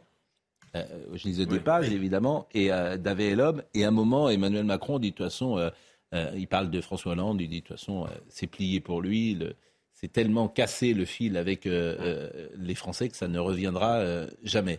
Bah, il est aujourd'hui un peu dans cette euh, situation. Tout à fait. Euh, comment? Euh, Hollande était descendu à 16% à peu près. Oui. Lui, il est à 26 quand même. c'est François Hollande est persuadé qu'il peut encore revenir. Ah bah, euh, ça- mais ça, je- ça, ça, je- non seulement je- ça, je- mais ça, vous avez vu le sondage sur la popularité des hommes politiques, il arrive en troisième ou quatrième position. mais, mais, mais- Oui. mais tout est Derrière possible. mais vous voulez- Derrière, euh, derrière Marine Le Pen, Ah Sarkozy. C'est dommage que Giscard soit décédé parce que je pense qu'aujourd'hui il aurait, il aurait une chance. Je vous le dis. Et Euh, on va écouter, on va écouter le, on va écouter, euh, comment dire, euh, Les Français. quelques Français, exactement, sur l'impopularité. Qu'il soit peut-être plus à l'écoute du peuple et qu'il améliore sa communication. ouais. Euh, je pense que son cas, il est assez désespéré, mais on peut toujours, euh, il peut toujours changer, j'en sais rien. Je pense qu'à travers les manifestations, euh, bah, la colère des, euh, des Français, euh, on, peut, on peut la constater. Et du coup, bah, je pense qu'il faudrait qu'il écoute un peu les Français, qu'il soit à l'écoute. En essayant peut-être euh, d'engager une forme de dialogue. Après, est-ce que les Français ont envie de dialoguer avec Emmanuel Macron? Je ne sais pas. Peut-être que c'est déjà fichu. Alors écoutez Franz-Olivier Gisbert, parce que ce qui est bien avec Franz, c'est qu'il n'a pas euh, sa langue dans sa poche. Et, mais c'est vrai, parce que c'est pour ça qu'il plaît tant, euh, Fogg. C'est qu'il dit les choses. Il dit les choses clairement. Il dit les choses, en fait, que les mêmes journalistes ne disent pas en plateau, mais disent dès qu'ils ont quitté le plateau. Donc lui, il le dit en plateau. Écoutons. Moi, je crois que ce qui est fascinant dans l'histoire de Macron, quand on l'écrira plus tard, c'est qu'il est arrivé comme stagiaire, c'est-à-dire, bon, il a été vaguement ministre, mais c'était quelques mois. Il a été, bon, travaillé un peu dans les cabinets ministériels, il était banquier. Pouf, allez, il est parachuté par la volonté des Français, président de la République, mais il n'a pas les clés. Il ne sait pas comment ça marche. La politique est un métier. Moi, ça fait longtemps que je regarde. Évidemment, euh, c'est très bien. Dans les... on fait des articles dans les journaux pour dire on est contre la politique professionnelle. Mais c'est pas vrai. C'est un métier. Ça s'apprend. C'est violent. Je dis pas que c'est un nul. Je dis juste qu'il y a quelque chose qui cloche dans la personnalité. Il y a trop de narcissisme. Il y a l'incapacité à apprendre, il y a l'incapacité à déléguer, ce qui est extrêmement bah, grave. Regardez son gouvernement, regardez, il choisit, enfin, plus les gens sont des ectoplasmes, mieux ça lui va. Non, mais je connais la perversité de ces discours-là. Parce que Emmanuel Macron, il répondrait Non, non, j'ai délégué, voyez le résultat. Mhm. C'est ça. Mais tu lui dis Oui, mais si vous mettez Elisabeth Borne, c'est pas faire injure à Elisabeth Borne de dire que c'est pas une incarnation politique peut-être puissante sur ce sujet-là. C'est peut-être une très grande technicienne, une très grande techno, une très grande intelligence, tout ce que vous voulez, mais c'est pas une politique. Si vous avez par exemple Darmanin qui est Premier ministre ou j'ai vu que le nom de Nicolas Sarkozy euh, circulait. Si vous avez Nicolas Sarkozy comme Premier ministre, c'est différent. Donc c'est pour ça qu'en fait, il retourne toujours et dit oui. Bien sûr. Peut-être que le critère sur lequel il choisit ses ministres et surtout les ministres importants, euh, c'est que ce ne soit pas des présidentiels. C'est vraiment ça, ah c'est que bah ce soit des gens qui ne puissent jamais lui faire concurrence. Et d'ailleurs, c'est quand même intéressant de voir. Moi, j'ai une question que j'aimerais quand même poser à chaque fois. Quand on voit que dans la Macronie, on perçoit Édouard Philippe comme quelqu'un qui a un peu trahi, à quel moment Édouard Philippe a-t-il trahi?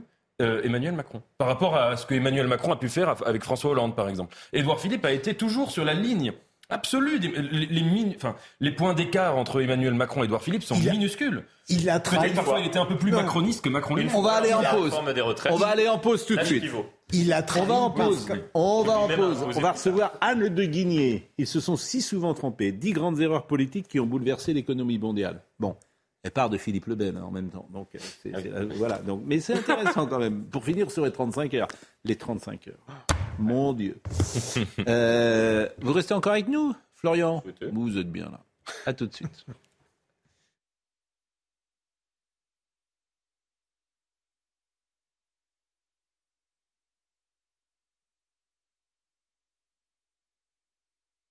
Anne de Guigné, ils se sont si souvent trompé. J'ai l'impression qu'ils ont accéléré en même temps ces dernières années. J'ai l'impression que. On fait beaucoup quand même euh, dans l'école, dans l'énergie, euh, dans la justice, dans l'économie. Ça, fait beaucoup quand même depuis 40 ans, j'ai l'impression. Mais bon, vous allez me donner votre avis. Euh, Somaya Labidi nous rappelle les titres. Deux mois après l'échec de leur négociation avec l'assurance maladie, les médecins libéraux seront euh, fixés aujourd'hui sur le tarif de leur consultation. C'est l'ancienne inspectrice des affaires sociales, Annick Morel, qui rendra son verdict à 11 heures. Les syndicats de médecins libéraux avaient refusé en février dernier la proposition de l'assurance maladie euh, d'augmenter sans condition le prix de leur consultation d'un euro cinquante, soit un tarif de 26,50 euros. Les fusillades s'enchaînent à Marseille. Ce dimanche soir, un jeune homme de 19 ans a été abattu par arme à feu dans le 14e arrondissement aux alentours de 22 heures. La victime se trouvait dans le hall d'un immeuble de la cité du Mail. 16 personnes ont déjà été tuées dans la cité phocéenne depuis le début de l'année. Et puis bateaux, autobus et rails, la France promet du matériel de transport à l'Ukraine. Plongée dans le conflit armé avec la Russie depuis février 2022, euh, l'Ukraine a vu une bonne partie de son système de transport être détruit. Le coût de la reconstruction de ces infrastructures s'élèverait à 83 milliards d'euros. Clément Beaune, qui a conclu dimanche une visite de quatre jours dans le pays, a appelé les entreprises françaises à être au rendez-vous dès maintenant. On va revenir évidemment sur l'interview d'Emmanuel Macron dans le Parisien ce matin avec des lecteurs. Mais euh, juste avant ça, et sur le mot ectoplasme qui m'avait euh, amusé, euh, Anne de Guigné, ils se sont si souvent trompés, dix erreurs politiques qui ont bouleversé l'économie mondiale. Bon, ce qui m'intéresse vraiment, c'est la France, forcément, et les 40 dernières années. Quelle est, à votre avis, l'erreur majeure faite en France depuis 40 ans qui nous a mis par terre? Je crois que l'erreur dont on a beaucoup parlé ces derniers temps et qui, je pense, nous a tous frappés, c'est peut-être sur l'énergie, parce qu'on on le paie aujourd'hui euh, plein pot. On avait quand même la chance. Il y a eu ce coup de génie quand même dans les années 60 sur le nucléaire, de dire bah, on n'a pas de, ressources particulières en France, on va créer ce parc nucléaire et d'avoir voulu reculer euh, pour des raisons en plus qu'on voit bien écologiques qui aujourd'hui en fait avec la décarbonation aujourd'hui ça ne tient pas debout. Là il y a eu ces auditions passionnantes à l'Assemblée qui l'ont vraiment montré de manière assez flagrante. Là, on avait vraiment un exemple euh, d'erreur de politique et économique assez, euh, voilà, assez. Un euh, exemple chimiquement pur. Voilà, assez beau, assez beau. Mais le regret qu'on a en plus, ce qui est formidable, et c'est ça qui est, qui est d'autant plus terrible, c'est que tout marchait plutôt bien en France. Oui, il y en a eu. je pense à l'école. On produisait plutôt des élites, etc.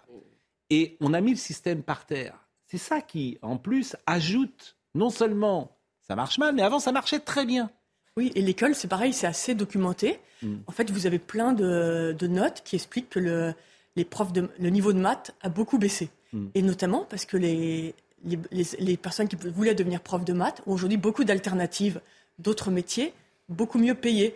Et il y a quelques personnes qui ont une vocation incroyable, qui restent profs de maths. Hmm mais beaucoup se découragent au bout d'un moment et vont ailleurs. Et ça fait des années que les spécialistes ou même les économistes voient ça et disent qu'il faut revaloriser ces métiers. Parce que les, gens, ils sont, voilà, chacun fait ses choix. Et donc on le sait bien qu'il faut revaloriser les, métiers, notamment, notamment de maths, ça c'est vraiment très documenté, qu'il y a beaucoup d'évictions de gens qui partent vers d'autres métiers. Mais évidemment, c'est très compliqué d'assumer, de dire on va mieux revaloriser par les gens de maths que de littérature. Enfin, il y a des choix politiques à faire qui sont compliqués. Ça n'a pas été fait. Et là, pour le coup, toutes les enquêtes PISA montre la baisse de Et puis cette volonté, euh, je sais que Gérard n'est pas d'accord, d'emmener toute une génération au bac, ah n'a pas de sens. Mais c'est une demande de la société. Moi, je me demande dans toutes mmh. ces erreurs, quelle est la part de responsabilité qui ne vient pas seulement des élites, mais de demande sociale. Parce que, par exemple, pour l'école, on l'a dit souvent, il y a une demande de la société, donner le bac à tout le monde, ne notez pas trop nos petits, nos petits élèves, c'est très mal, ça leur fait de la peine, c'est pas gentil pour eux, mettez l'enfant au centre du système, tout ça n'est pas venu seulement d'en haut. Mais bien sûr, d'ailleurs, mon livre, j'ai, en fait, j'ai voulu parler de politique et d'économie par les erreurs, parce que je trouve que les erreurs, mais même à titre individuel, en fait, nos erreurs disent presque plus, que nous, de nous-mêmes que de nos réussites, parce que c'est qu'on a tenté quelque chose, on a pas, ça montre une limite, et puis on réussit. Et je trouvais que le biais des erreurs, en fait, c'était intéressant pour mm. parler de, voilà, de politique économique. Et les erreurs, c'est évidemment pas qu'on a des tas de gens géniaux en bas, puis des nuls en haut. Oui, mais moi, ce qui m'ennuie, c'est que ces erreurs, tout le monde sait qu'on les fait. quand, quand, quand, on fait l'acte, on sait déjà que c'est une erreur. Oui. Euh, ce dont vous parlez, les 35 heures, tous les gens sérieux savent qu'évidemment, ça va mettre en difficulté l'économie française. Et après, on t'explique que ça va créer plus euh, d'emplois. Il n'y a pas un emploi de créer en plus avec les 35 heures. Donc, euh, il y a des gens qui ont une responsabilité folle sur la société française, sur ce qui se passe aujourd'hui.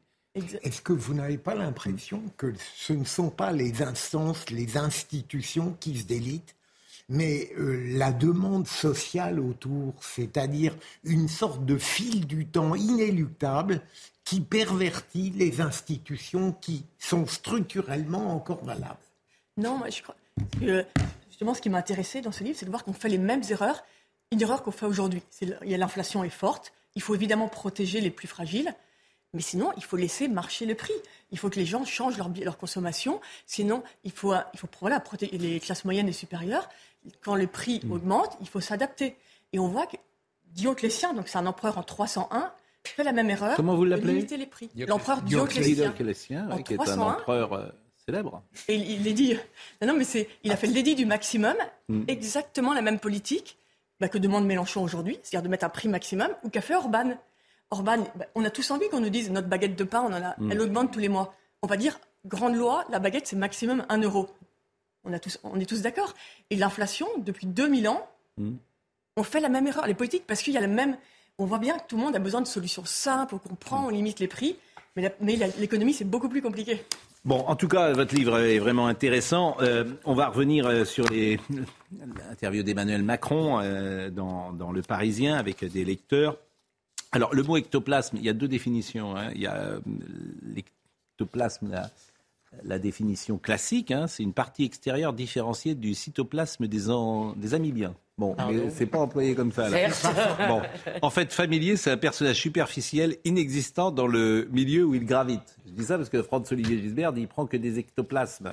Ce qui est quand même pas tout à fait vrai, parce que euh, Bruno Le Maire, c'est pas un ectoplasme. Que je Darmanin non plus. Euh, Gérald Darmanin, c'est pas un ectoplasme. Madame Borne non plus, d'ailleurs, c'est pas un ectoplasme, c'est pas le mot. Édouard Philippe. D'accord, vous en avez cité trois bah, euh, Éric Dupont-Moretti, c'est pas un ectoplasme. Il a sûrement des défauts, mais comment Ce ne sont pas des présidentiables. Ce ne sont ah pas des gens. Édouard Philippe. Ah, Édouard Gérald Darmanin, c'est pas un présidentiable Oh bah si. C'est peut-être pour ça d'ailleurs qu'il ne sera pas Premier ministre. Et Bruno Le Maire. Qu'il le sera. Bruno Le Maire, non, t'es obligé. Mais en revanche, effectivement, c'est un rapport. Cette interview, elle est très intéressante, je trouve, parce que comme toujours avec euh, Emmanuel Macron, elle dévoile une psychologie. Et il a franchement une psychologie qui ressemble pas à celle de François Mitterrand, qui ne mhm. ressemble pas à celle de Nicolas Sarkozy, qui ressemble pas à celle de. C'est lui, quoi. Mais quand je dis que ce ne sont pas des présidentiables, peut-être qu'ils y pensent. Mais en tout cas, personne n'a jamais défié Emmanuel Macron sur ce terrain, parmi ses ministres, depuis six ans. Personne. Alors que c'est relativement rare dans l'histoire de la Ve République. Donc, quand on n'est pas, pas présidentiable, on est un ectoplasme non, mais je pense que le critère sur lequel il les choisi, c'est vraiment ceci, ah c'est de se dire, je ne veux pas euh, être comme Jacques Chirac avec Nicolas Sarkozy, comme euh, euh, Giscard. Marine Le Pen, qu'a-t-il dit Il a échoué avec Édouard Philippe, en tout cas, à ce moment. Oui. Bon. Bah, Édouard Philippe, s'est pas présenté en 2022. Oui, mais enfin, il est, c'est lui qui, avait, qui est allé le chercher, ce que personne ne connaissait. Il était le Premier ministre, et aujourd'hui, c'est le, celui, si l'on en croit les sondages, qui est le. Marine Le Pen, que dit-il de Marine Le Pen? Marine Le Pen arrivera si on ne sait pas répondre aux défis du pays, si on installe une habitude du mensonge et du déni du réel. Si on lâche en disant il n'y a pas de problème, qui gagne? Bon, qu'est-ce que vous pensez de cette phrase? Euh, Moi, je la trouve euh, assez détestable. D'abord parce que je considère qu'il ne faut pas être méprisant comme ça avec une opposition qu'on n'aime pas. Et ensuite, si on appliquait la même grille d'interprétation à la politique d'Emmanuel Macron, on pourrait dire que lui aussi, parfois, a menti et que, notamment dans le domaine du régalien, parfois, il y a un déni du réel. Bah, c'est pas qu'il a menti, c'est qu'il dit tout et son contraire. Oui, mais... Il... donc, la moitié du temps, il ment, alors sur les retraites, il a dit tout et son contraire. Non, mais vous avez raison. il a annoncé le mois dernier que la loi immigration allait être séparée en plusieurs textes ah pour annoncer ce mois-ci que la loi immigration. Ça c'est pas la même chose. Ça c'est pas la même chose. C'est pas dire tout et son contraire. C'est euh, de changer. De Écoutez Gérard Leclerc, oui. et, le déni un journaliste. Non, mais poste de grand débat national, il annonçait également un débat au Parlement sur l'immigration chaque année. Le, déni du réel, c'est très clair. Le déni du réel, c'est une maladie de toutes nos élites. C'est une maladie, par exemple, sur l'immigration. Depuis combien de temps on nous raconte n'importe quoi Sur l'école, le niveau qui monte ou qui ne baisse pas? Donc le déni du réel est effectivement une de nos maladies. Et puis sur Marine Le Pen, il ne faut pas oublier que la promesse d'Emmanuel Macron en 2017, c'est de, dire à la fin de mon mandat, je ferai en sorte que plus aucun Français n'ait de raison de voter pour Marine Le Pen. C'est l'équivalent de quand François Hollande avait dit qu'il allait inverser la courbe du chômage. C'était vraiment la promesse centrale. Bon, c'est pas très réussi. Le seul, Alors il est revenu également sur les petites phrases. Alors c'est une interview, c'est une interview fleuve, euh, comme toujours chez Emmanuel Macron. Ce serait bien qu'il vienne sur notre plateau, parce que là, ce serait différent. Il serait formidable. je... Comment? Il serait formidable. On n'aurait qu'à l'écouter. Mais, mais étincelant. Mais il refuse ou il ne répond pas? Mais c'est intéressant d'ailleurs sur le changement de stratégie, c'est-à-dire que là, il est en train de saturer l'espace médiatique. Oui, bah, et on en parle tous les jours, tout le temps. il a pour dire pas grand-chose finalement. Bah, sur les petites phrases, il dit il y a les petites phrases que j'assume totalement. Quand je réponds à un jeune homme horticulteur avec ah qui je parle dix minutes et me dit prêt à chercher un boulot dans la restauration, qu'on traverse la rue pour trouver, c'est vrai. À l'époque, il n'a jamais traversé la rue, il a refusé plein de jobs et n'a jamais voulu bosser dans un autre secteur. Est-ce que, je peux dire Mais oui, mais attends, l'histoire de bosser dans un autre secteur, c'est moi, ça, c'est compliqué. C'est comme. Alors, tu vas dire à un carleur à 55 ans, tu vas te changer de secteur. Mais je peux, je peux dire là-dessus, j'ai lu il y a pas euh, euh, hier euh, la biographie entre guillemets de l'individu à qui il avait dit ça. Ouais. Et en l'occurrence, sur les deux trois dernières années qui avaient précédé sa rencontre avec Emmanuel Macron et la fameuse phrase, non seulement le monsieur avait traversé la rue, mm. mais il avait changé mais un nombre incalculable de, incalculable de fois de secteur. Il avait fait des métiers extrêmement laborieux. Il avait été viré plein de fois, enfin pour des raisons économiques. Hein, et, et donc c'était euh, là une phrase qui était vraiment symptomatique d'ignorance totale de la manière dont fonctionne pour les individus le monde du travail. Mais non, mais attends, attends, il y a quand même des gens qui ne travaillent pas parce qu'ils veulent pas travailler. Il faut quand même arrêter avec, ce- avec Je cette ce démagogie. Là, Emmanuel d'accord, Macron dit, mais il ans parlait après, pas. il dit, ce monsieur n'avait jamais traversé la rue. En l'occurrence, c'est dire je vais dire cette quelque chose. Hier, j'ai entendu Agnès Verdier-Molinier qui dit une chose très très simple. Paraît-il, hein, euh, elle le dit, j'imagine qu'elle a des statistiques, 40% des gens qui sont au RSA ne sont même pas à Pôle emploi. Oui. Et enfin, comment c'est possible? Mais je suis d'accord avec vous. Mais donc vous êtes d'accord que C'est-à-dire que, oui, mais le bon sens, et c'est ce qu'elle ajoute, de ça devrait être obligatoire. Obligatoire. En principe, ça l'est. Non, en principe, ben non. En justement. principe, si. Le revenu de solidarité active, il y a le mot actif. En principe, c'est vrai. De même que le, avant, c'était le RMI, euh, revenu. Eh ben, bon, alors comment c'est possible? En fait, ben, on le dit en permanence, et elle a raison. Tu donnes parfois autant en aide sociale qu'en travail. Évidemment. C'est que c'est une, en fait, c'est un état d'esprit. Là, vous faites du Macron, là. hein. C'est exactement ce qu'il dit dans Mais, mais, mais, mais, mais si, mais, mais, c'est- mais qu'il le- mais ça fait sept ans qu'il est au pouvoir. oui, mais, Mais il a raison s'il dit ça. Il a parfaitement raison. C'est-à-dire que le travail doit être valorisé. Et les aides, effectivement, euh, elles doivent pays, exister, mais pas Même dans. si c'est très désagréable, enfin, si Oui. beaucoup de gens ne veulent pas l'entendre, il y a un problème d'incitation au travail. Bien sûr, moi je connais des jeunes qui. Gérard, il a terminé, c'est formidable, Gérard. Pardon vous me sidérez chaque fois de, de plus en Je suis plus. heureux. Il y a un Vous virage à droite qui s'est opéré. Mais bien sûr que si. Vous avez terminé avec travail, famille, patrie. je veux dire, ça va être votre credo. Je veux dire. Mais non. pas du tout. Mais bien vous- avez évidemment- euh, devrait être le monde du travail. D'ailleurs, la CGT, c'est la, euh, voilà, la Confédération Générale euh, Mais qui a donné le premier signe en 1980 avec son ministre du temps libre? Oui, mais enfin, vous reprenez toujours ces Ben non, mais il a raison, bon Le temps libre existe aussi. Et la il est pas- retraite à Mais tu vas mettre un ministre Mais il n'est pas question. Bon, alors, mais moi, enfin, Et la retraite à 60 c'est un- ans, ben, La retraite à 60 ans, 35 à l'époque, c'était justifié. Ah, la oui. retraite à 60 ans, à l'époque, avec l'espérance de vie, ça correspond Bon. à 67 ans aujourd'hui. Quelle est la principale erreur, selon Donc, vous, d'Emmanuel Macron. Anne de Guigny qui est avec nous. Quelle est la principale erreur? Est-ce qu'il y a une erreur historique qui restera, comme euh, vous citez euh, effectivement euh, Churchill, ce sont des erreurs historiques, Oui, tsar, etc. Est-ce qu'à votre avis, il y a une erreur historique depuis En- en de direct s'être présenté peut-être? Non, je blague. Non, en direct, c'est plus compliqué. Peut-être, bon, ouais, moi, ce qui m'a choqué, c'est pendant le Covid, le fait d'avoir absolument subventionné tout le monde et de pas avoir, voilà, les, les gens qui pouvaient, il y a un tel choc économique, c'est normal que les gens qui ont un peu de moyens le paient un peu. C'est pas possible que le pouvoir d'achat ait augmenté pendant le Covid. Ça, je pense que c'est.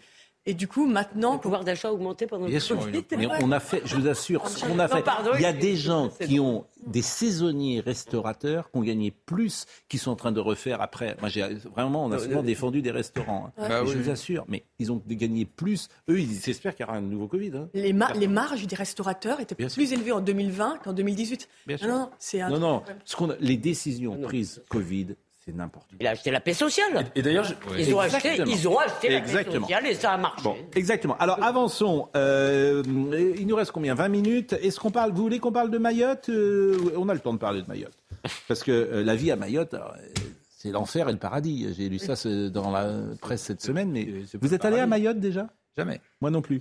Mais euh, c'est c'est aux Comores, oui, Mais c'est c'est intéressant. j'ai- va C'est Mayotte. C'est vraiment Mayotte. Vraiment. Parce que là, là, on est au Balto. En Mayotte, c'est loin. Hein, je dire, bon, vraiment, non. Ah oui. non. On a rarement l'occasion d'y aller, je veux dire. Oui, euh, non, mais vous, attendez, vous qui voyagez partout, vous avez fait Ouais, quasiment bah, tous les pays. J'aimerais bien aller au Mayotte. Pourquoi vous n'êtes pas allé à Mayotte J'avais pas eu le temps, j'avais d'autres choses, euh, mais j'aimerais bien y aller. Mais il paraît que c'est, de- enfin oui, que vous dites c'est l'enfer et le paradis, non, c'est plus beaucoup le paradis. je Bah, Alors, voyez le sujet, euh, la vie à Mayotte. Regardez ce sujet, j'ai trouvé formidable ce sujet de Sarah Fenzari. Vue du ciel, l'archipel est paradisiaque. Mais Mayotte, c'est aussi l'île des bidonvilles. Le 101e département français, le plus pauvre du pays, est gangréné par l'immigration clandestine et la délinquance.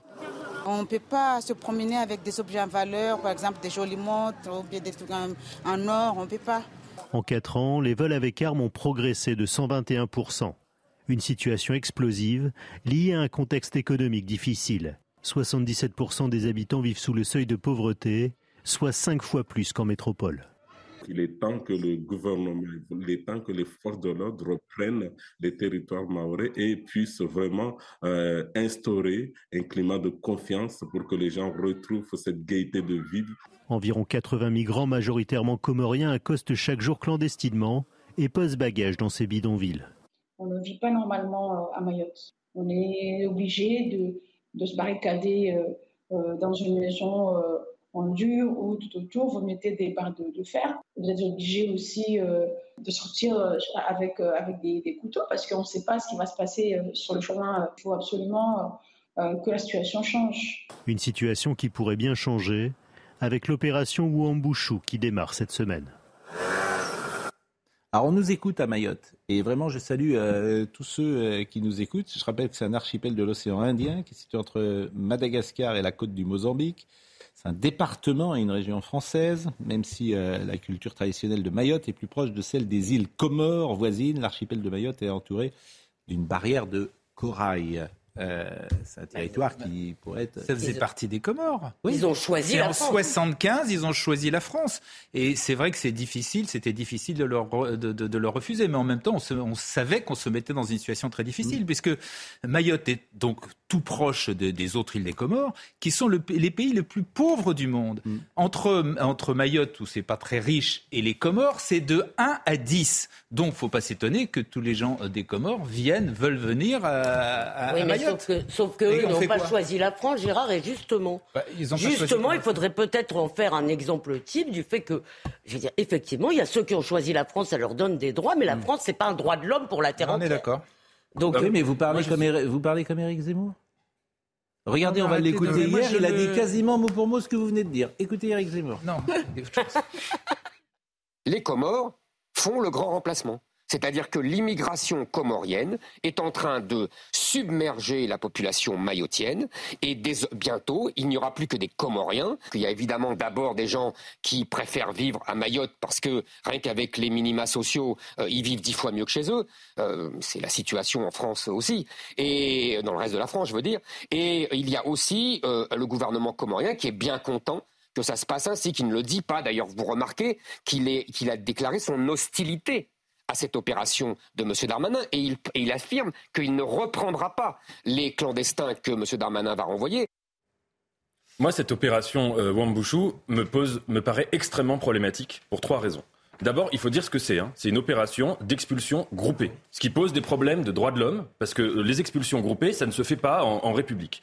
Deuxièmement, il faut dire une chose, mais... c'est qu'il y a une solution qui serait une solution beaucoup plus importante, à mon avis, beaucoup plus intelligente. C'est que les Comores, c'est un pays à qui la France d'ailleurs donne de l'argent, de l'aide au développement. C'est un pays sur qui on a des, des, rapports de force diplomatiques. Le président des Comores a dit très récemment que lui-même était prêt à discuter là-dessus. Donc il faut faire de la diplomatie. Les phénomènes de, de déplacement de population, ce sont des phénomènes internationaux. Et là, au lieu de faire de la diplomatie, on traite cette question comme si c'était une question de politique intérieure. On fait donc des choses qui vont poser des problèmes de droits de l'homme, parce que des expulsions groupées, ça ne se fait pas. Des destructions de bidonvilles.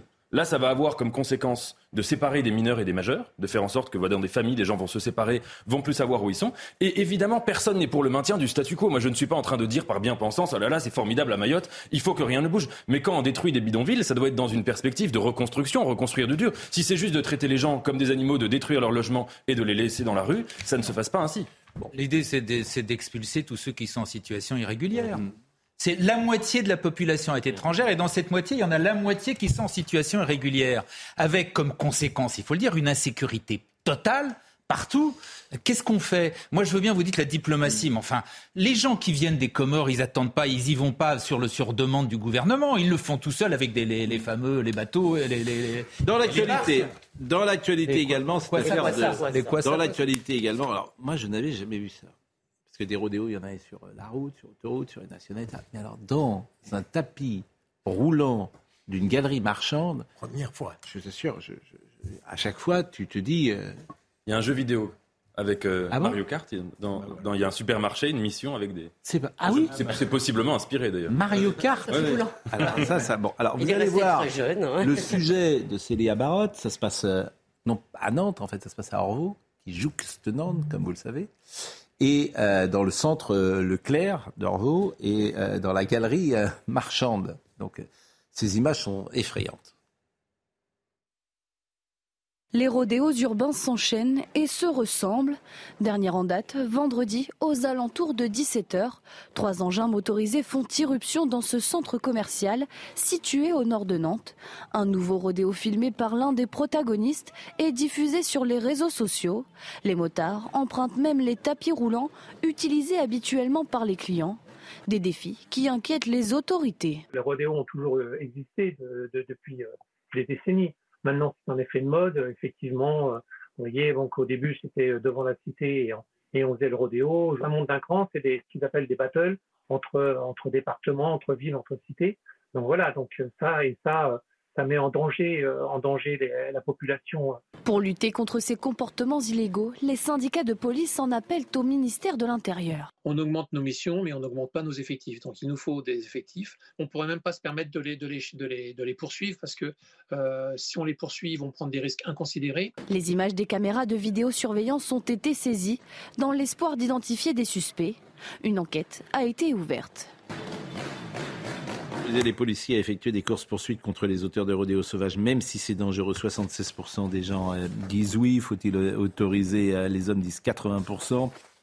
Euh, ont répondu oui à cette question. Je ne sais pas si on va voir le sondage. Les 18-24 ans disent 79% oui et les 65 ans et plus disent 80%. Donc il y a unanimité selon les classes d'âge sur cette question. Alors je voulais que vous montrez ce qui se passe en Angleterre, parce qu'ils vont au contact en Angleterre. Ils vont au contact. Mais là aussi, il y a un moment. c'est pas possible, quand même, de, vous rendez compte la, la, dangerosité pour les gens qui vont débarquer dans une, galerie marchande? En tout cas, Pascal, ce qui se passe à Nantes, là, euh, ça montre bien à quel point le laxisme, non seulement n'arrête pas une certaine forme de délinquance, mais a des conséquences beaucoup plus redoutables. Ça légitime sa, son augmentation. Euh, il est logique que ces malfaiteurs décident maintenant de circuler dans les supermarchés, puisqu'on est incapable de faire quoi que ce soit pour arrêter ce type d'infraction. Et à la limite, non pas que J'approuve, mais si le pouvoir comprenait que son laxisme a des conséquences redoutables contre la délinquance qui est libre dans son développement et d'autre part dans euh, l'orgueil, l'arrogance qu'elle peut manifester puisqu'elle n'est jamais poursuivie ni condamnée. Je vais vous montrer ce qui se passe en Angleterre, mais avant ça, il y a un, policier de la BAC qui me fait passer ce message qui me dit imaginez, vous engagez une course-poursuite et euh, le conducteur se tue. Un collègue est mis en examen pour avoir chassé un scooter avec euh, trois personnes sur un scooter qui a chuté et il conclut tu ne pourrais plus travailler. Mais là où il faut changer les lois, par exemple, de mettre ce qu'ils ont fait sur les réseaux sociaux ou de le filmer, faut maintenant euh, euh, créer des peines nouvelles. C'est un délit. Oui, mais je pense qu'il faut être beaucoup plus sévère là-dessus parce que euh, ces actions-là sont faites précisément pour être mises sur les réseaux sociaux. Donc la société, elle évolue et il faut forcément trouver des, lois pour, pour arrêter ça, tout simplement. Alors, vous voyez ce qui se passe en Angleterre? C'est un sujet de Marine Sabourin où les Anglais, bah, ils vont au contact. contact. De nombreuses voix s'élèvent pour que cette méthode soit adoptée. À l'image de François Jolivet, député Horizon de l'Indre, Nadine Morano, ancienne ministre LR, ou du président de Reconquête. Je suis favorable à ce que les Anglais font depuis quelques mois. Le contact tactique est une technique qui consiste à faire chuter un suspect en fuite en le percutant, une pratique utilisée à Londres pour les auteurs de vols à l'arraché. À l'heure actuelle, en France, si un conducteur chute lors d'une course-poursuite, c'est la responsabilité des policiers et des gendarmes qui est engagée. Si cette méthode devient autorisée, il sera donc possible d'engager une course-poursuite avec les suspects, aujourd'hui fortement déconseillée en raison d'un risque trop important d'accident. Mais pour cela, les syndicats souhaiteraient un encadrement juridique. Il faut qu'on soit, nous, policiers, euh, dédouanés euh, juridiquement, j'allais dire. Parce qu'on voit bien aujourd'hui que dès qu'il y a un scooter qui tombe, qu'il y a des blessés et qu'on touche un tout petit peu, tout de suite, euh, on est mis en examen et en fait, on est mis, on est mis en examen souvent pour mise en danger d'autrui, blessure, blessure involontaire ou volontaire. Et donc, du coup, on se retrouve bien seul devant le juge.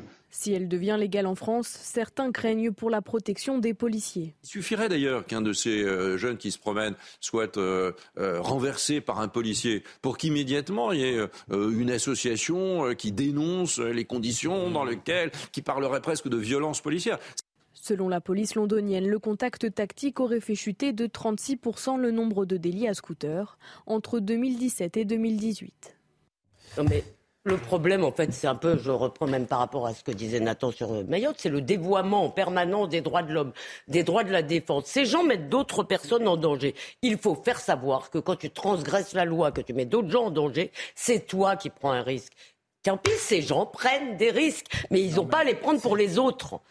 Il faut leur dire que c'est leur métier à eux qui est dangereux, leur métier de voyous, de transgresseurs, et c'est eux qui doivent assumer ces risques. Non, mais il y a deux choses. Il y a une question concrète qui est, euh, moi je n'ai pas de compétences de, de, de, sur ces stratégies de maintien de l'ordre, la méthode de tamponner, il faut voir s'il y a des blessés, des morts, etc. Ça c'est une question ah, les concrète. Anglais disent que ça fait Mais sur la les question rodéos. des principes, on ne peut pas dire que c'est pas grave que quelqu'un euh, décède d'avoir commis un délit. Parce que pas dit si que vous c'était voulez, pas grave, j'ai dit que c'était regrettable, mais que c'est eux qui prennent les risques.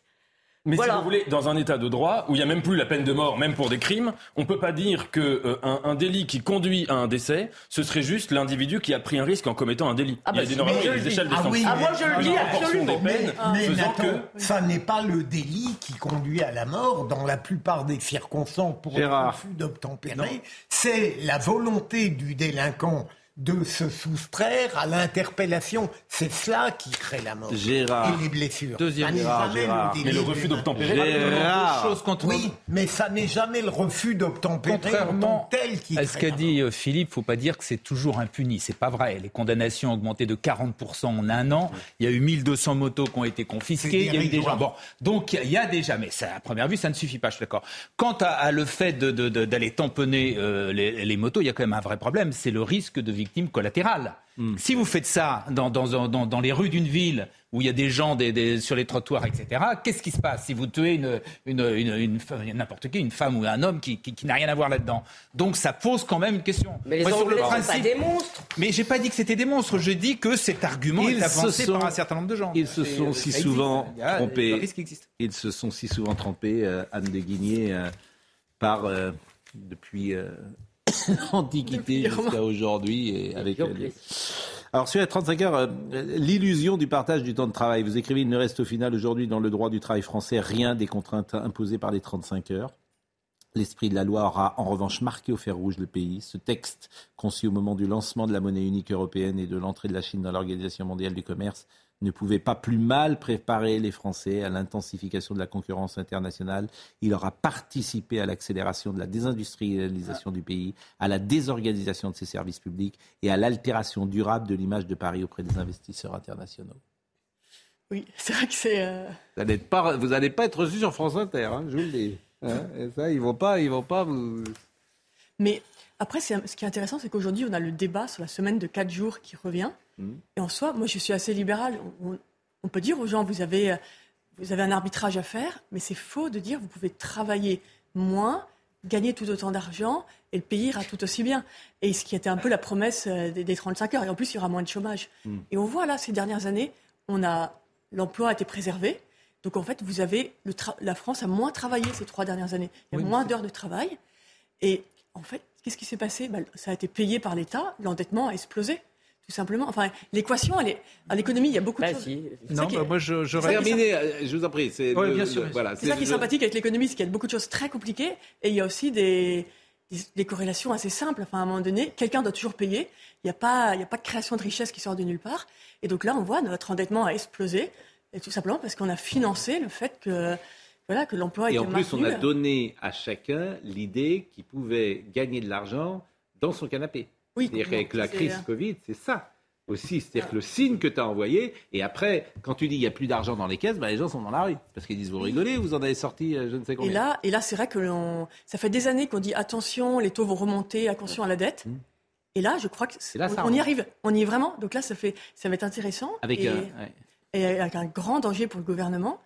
Normalement, les économistes disent, mais voilà, hein, ça doit tout à fait peut être L'inflation va se terminer, va commencer à baisser fin juin.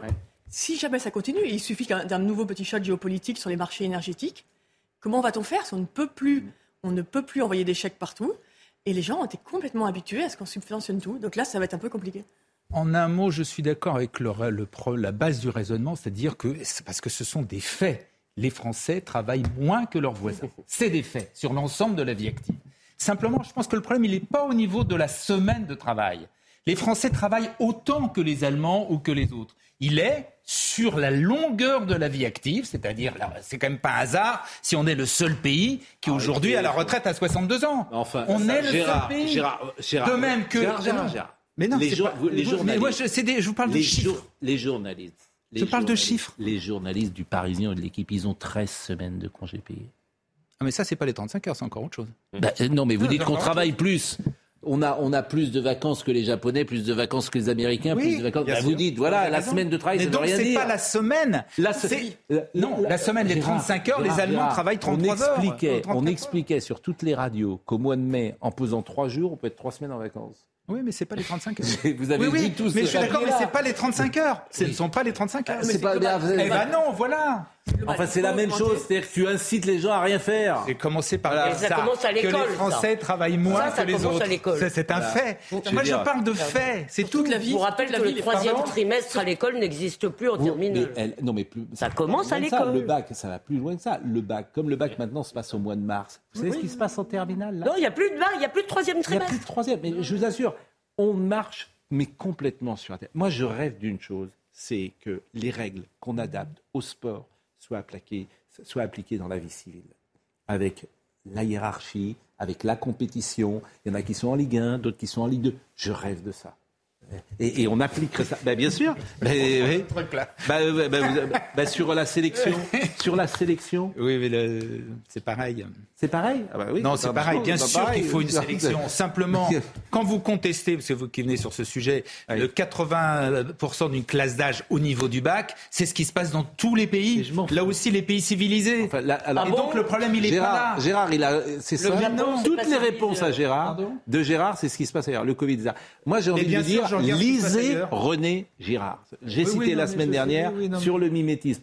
Lisez René. Oui, mais Girard. c'est pas du. Mais- Ah bah, Le je parle Japon, pas du pas footballeur. Les là. pays qui marchent. Ah, Le Japon, c'est pas civilisé. Si, bien sûr. Eh ben, Il je suis bosse 15 désolée. jours. Il- Je suis désolé, ils travaillent les élèves japonais. Euh, Mais oui. Mais c'est pas, pas ça dont on Bon, parle. On parle de Somaya. 80% d'une classe d'âge au niveau Et du non, Bon, et en tout cas, vous, vous êtes plutôt de formation. Je voyais votre parcours. Euh, Sciences Po, HEC. Mais qu'est-ce que vous faites comme journaliste, franchement, euh, Anne? Je veux dire, vous méritez mieux que ça. Ah, écoutez, c'est un beau métier. c'est vrai. Vous êtes grand reporter au Figaro, mais euh, souvent, euh, c'est pas si fréquent d'avoir quelqu'un qui est passé par HEC et qui est journaliste. Euh, Quand même, j'ai- Il y en a. Il y en a. ah ouais? Parce Et que je reçois Bah, des mails des, des étudiants actuels. Oui, HEC mais je dis c'est pas si fréquent. Non. Généralement, les journalistes ont un rapport avec l'économie euh, lointain. Absolument. Vous êtes d'accord avec ça Voilà, c'est plutôt des littéraires que des économistes. Je suis d'accord. Hein, pour eux, l'argent, tout ça, alors non, c'est pas un truc comment? Non, quelqu'un qui sait ce dont il parle dans le journalisme, c'est assez rare. Je ne sais pas qui- pour qui, matière qui vous visez, mais bon. Économique, je ne me le Ah, permettrai pas. Oui, mais c'est toujours pareil. Euh, la- je fais juste une parenthèse et après je donne la, la- la- la parole à Sommeil. Évidemment que l'avocat ou euh, le procureur trouve que le journaliste n'est pas exhaustif parce qu'il fait un raccourci, etc. Mais vous êtes bien content d'écouter un journaliste quand il parle de médecine parce que vous connaissez rien en, en médecine. mais Ce que je veux vous dire, c'est que le médecin, il trouve que le journaliste n'est pas bon. Le footballeur, il trouve que le journaliste n'est pas bon. non, Et le procureur, il trouve que le journaliste n'est pas bon. Votre- Mais oui, évidemment, il en Non, connaît moins que vous. Votre propos est simpliste, là, Pascal. Oh, ça, alors, là, là, alors là, je vais me lever. Franchement, là, je, là, je vais, mais là, je vais me lever. Saisissez-vous. Là, vous viendrez plus. Hein Absolument. mais non, c'est pas simpliste. Le journaliste, il- évidemment, le journaliste, il- mais, Non. mais il, Vous m'avez il est pas exhaustif. entendu défendre aussi stupidement le point de vue corporatiste. Oui. Ah bien, Vous êtes un corporatiste Eh bien, XXL. Vous, je reste là, je reste là pour vous ennuyer. Ah, bon, Noémie Schulz chez nous est remarquable. Mais je dis pas le contraire. Et elle, elle- comment dire, elle va à l'essentiel. Elle n'est sans doute pas exhaustive comme peut être un. Mais- un- euh, je veux dire, le journaliste, c'est pas, c'est Je- c'est pas de faire un cours de droit à l'antenne. Mais bien sûr. C'est pour ça que C'est de penser à son lecteur. Mais bien Le sûr. média, il est là pour faire la médiation. Le Voilà. média, écoutez, Monsieur Devers, simpliste, taisez-vous. Simpliste, non mais franchement. à l'égard d'Anne de Guignan en disant qu'elle était compétente. C'est Oui, ce que je dis. simpliste. Et en général, Oui. c'est quelque chose qui peut être utile dans Je suis d'accord avec vous, mais vous m'avez traité de simpliste, ça c'est pas gentil. Somaya, je suis désolé, parce Oh non, que vous êtes en retard, il est vous me l'avez 10h34. souvent dit, hein. Non, je n'ai pas dit que vous étiez Vous avez dit que j'étais corporatif. Oui, ah, c'est pas la même chose. Mais lui, il a le droit de le dire. Oui, moi j'ai tous les droits. Vous avez des délicatesses que je n'ai pas. Bon. Euh, Somaya l'avait dit. à ma gauche. Une, importante opération anti-migrants à Mayotte. 1800 policiers et gendarmes sont mobilisés. C'est d'abord une opération qui vise à interpeller des délinquants, a déclaré Gérald Darmanin dans les quatre vérités ce matin. Le ministre de l'Intérieur qui ajoute que quatre personnes ont été interpellées ce week-end dans le cadre d'un réseau de prostitution. Illustration parfaite d'un système de santé à bout de souffle. Dorénavant, chaque soir, aux urgences d'Aulnay-sous-Bois, en Seine-Saint-Denis, euh, seuls les patients transportés par les secours seront admis en raison d'une pénurie de personnel. Des délestages sont également prévus toutes les nuits et ce, jusqu'au 2 euh, mai. Et puis en 2022, les dépenses militaires en Europe ont redépassé leur niveau de la fin de la guerre froide, une progression record depuis plus de trois décennies, dopée par l'invasion de l'Ukraine, mais aussi par les tensions qui règnent en Asie de l'Est. Tout continent confondu, les dépenses militaires ont atteint l'an dernier 2240 euh, milliards de dollars, soit 2,2% du PIB mondial, selon les données de l'Institut international de recherche de la paix de Stockholm. Je salue Dominique Labarrière qui m'envoie ce petit texto rigolo. La bonne sociologie d'une bonne rédaction, un tiers de journalistes qui sortent des écoles, un tiers de l'université et un dernier tiers qui sort du bistrot. Eh bien, moi, je sors des trois, figurez-vous. Et c'est peut-être pour ça que... les trois. On va immédiatement retourner au bistrot. Ils se sont souvent trompés. C'est le bouquin d'Anne de Guigné que je remercie grandement. Euh, je voudrais vous dire, euh, euh, évidemment, le plaisir qu'on a d'être ensemble. C'est vrai. Ah vous êtes d'accord ah oui. Vous êtes d'accord, Elisabeth Le plaisir oui, bien sûr.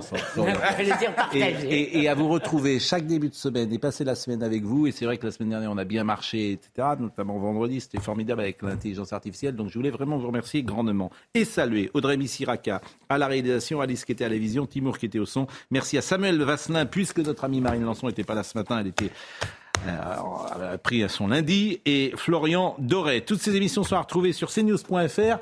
Dans une seconde, Jean-Marc Morandisny et vous revenez, Anne, quand vous voulez. Merci Jean-Marc.